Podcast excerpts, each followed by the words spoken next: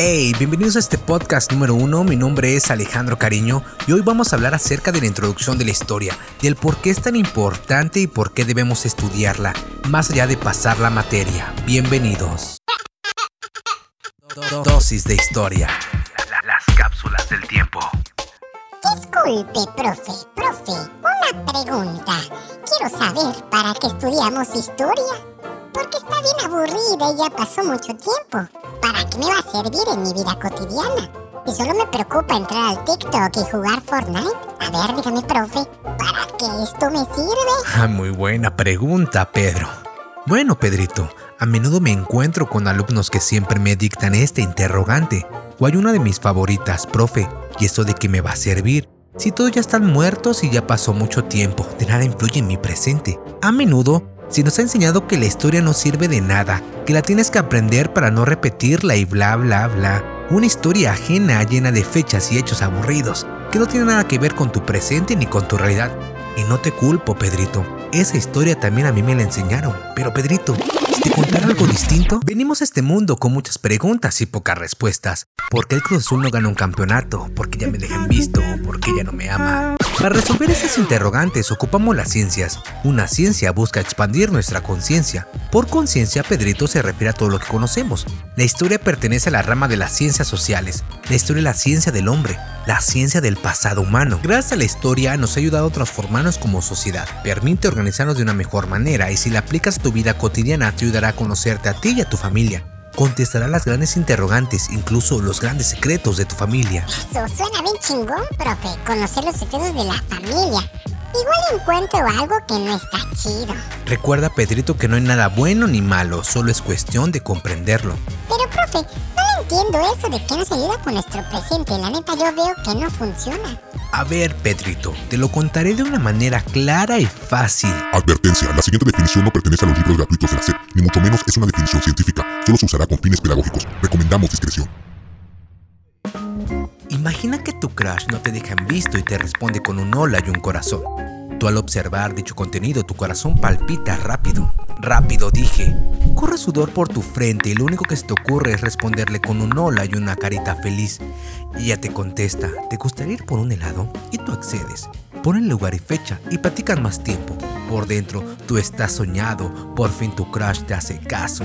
Si viene el día acordado y en la primera cita se declara, vaya error en la Matrix, ya te está pidiendo que sean novios y tú dices, mmm, déjame pensarlo para darte tu paquete.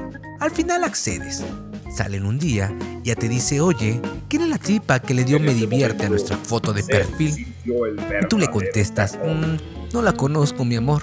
Pues me puse a revisar el perfil de esa tipa y hay dos me gusta en sus fotos de perfil. Explícame eso. Amor, ¿no crees todo lo que estás viendo? Historia, profe. Calle, Pedrito, te lo estoy contando para que entiendas mejor qué es la historia. El me gusta es un hecho histórico. Tu novia es la historiadora. Ella está haciendo hipótesis de la tipa que le diste me gusta. Ya no puede viajar en el tiempo, no puede regresar al pasado, no puede saber qué te orilló a darle me gusta a su foto de perfil, pero lo que sí puede es reconstruir el pasado, analizar el contexto y sacar sus propias conclusiones. Al final, ella te cacha con unos mensajes y estos mensajes forman parte de lo que los historiadores llaman fuentes primarias.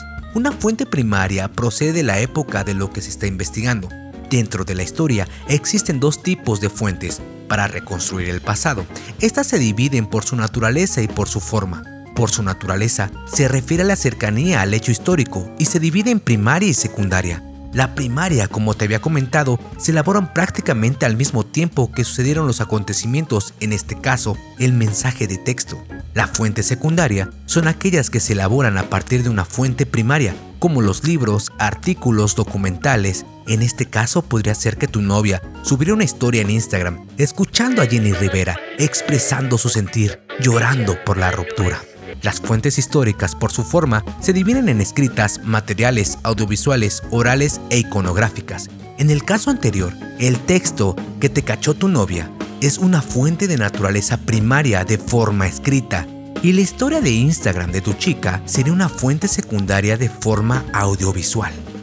Pero regresemos en esta triste historia, ¿no crees? Ella se entera de los mensajes que tenías con ella y determina que la engañaste, pero tú solo le hablaste para pedirle la tarea y por más que le estás explicando eso a tu exnovia porque ya te tronó, a ella no le quita la idea de que la engañaste. Al final, conforme pasa el tiempo, los sentimientos se tranquilizan. Ya pasaron más de 10 años y la encuentras nuevamente en el salón de la universidad.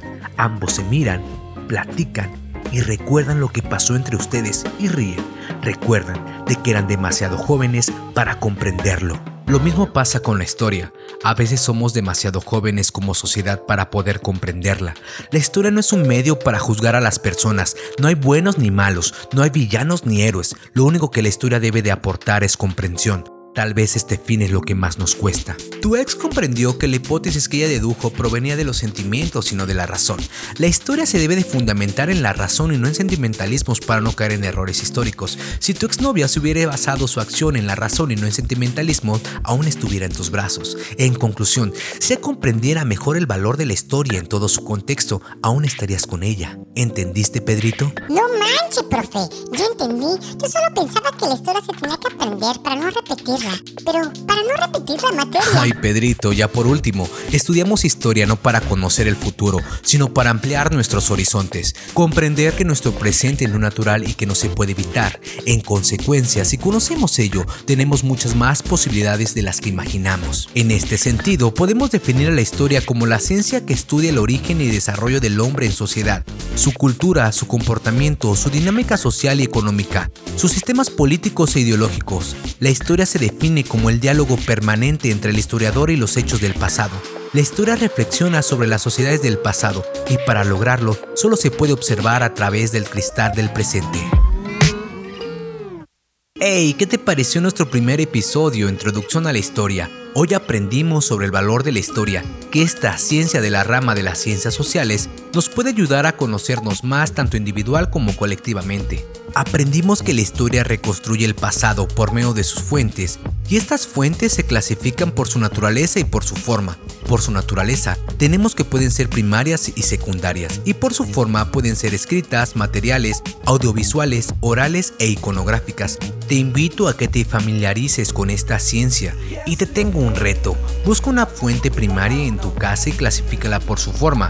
Puede ser escrita, material, audiovisual, oral o iconográfica. Indaga más sobre el pasado de tu familia. Puedes basarte en las siguientes interrogantes.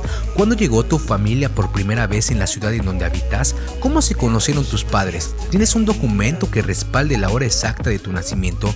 ¿Qué tanto sabes de tus antepasados directos? Te invito a que indagues, sé curioso y descubre la verdad. Puedes comentar tus resultados en nuestra página de Instagram.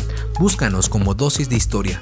Formemos una comunidad de historiadores para no historiadores. No olvides compartirnos con tus amigos del colegio. Nos vemos en el siguiente episodio y que Herodoto esté con ustedes.